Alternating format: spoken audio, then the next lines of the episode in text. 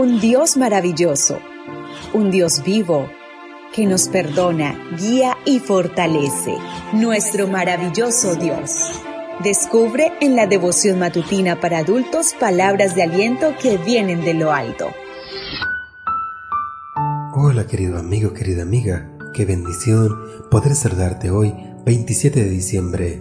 Recuerda, soy tu amigo Roberto Navarro y traigo para ti el devocional para esta mañana que lleva por título La genialidad de Dios. La cita bíblica la encontramos en el libro de Marcos, capítulo 1, versículo 14 y 15. Después que Juan fue encarcelado, Jesús fue a Galilea predicando el Evangelio del reino de Dios. Decía, el tiempo se ha cumplido y el reino de Dios se ha acercado. Arrepentíos y creed en el Evangelio. ¿Cuál es, en tu opinión, la principal diferencia entre el cristianismo y las demás religiones? Creo que Timothy Keller acierta cuando escribe que, mientras la esencia de las otras religiones es que se limitan a dar consejos, la esencia del cristianismo es que trae al mundo buenas nuevas.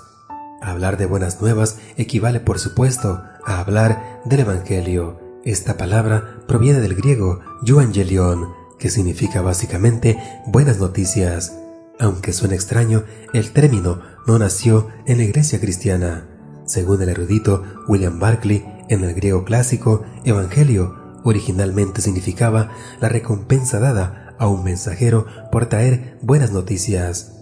Para el tiempo en que nace Jesucristo ya circulaba una inscripción romana que comenzaba con las palabras el principio del Evangelio de César Augusto. En ella se presentaba el nacimiento del emperador romano como el comienzo de una serie de buenas noticias para el mundo. En el ámbito secular, evangelio significaba, por lo tanto, el anuncio de un hecho importante que había ocurrido en la historia. Aquí entra en juego, una vez más, la genialidad de Dios para comunicarse con nosotros en términos comprensibles.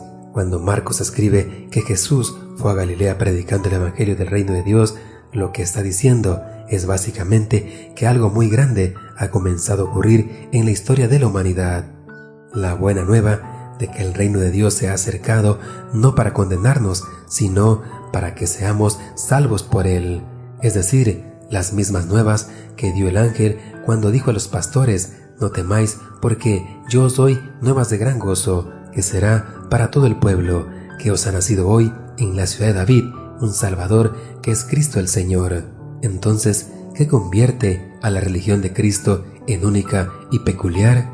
En palabras del mismo Timothy Keller, que mientras las demás religiones nos dicen lo que debemos hacer para acercarnos a Dios, el cristianismo nos trae las buenas nuevas de lo que Dios ha hecho para acercarse a nosotros. Gracias, Señor, por tu don inefable.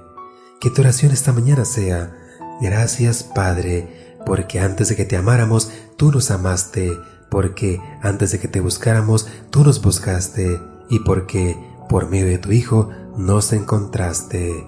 Deseo para ti un día de abundantes bendiciones y espero que mañana nos volvamos a encontrar en este mismo lugar, en la matutina para adultos. Devoción matutina para adultos. Nuestro maravilloso Dios. Una presentación de Canaan Seventh Day Adventist Church and DR Ministries. Hasta la próxima.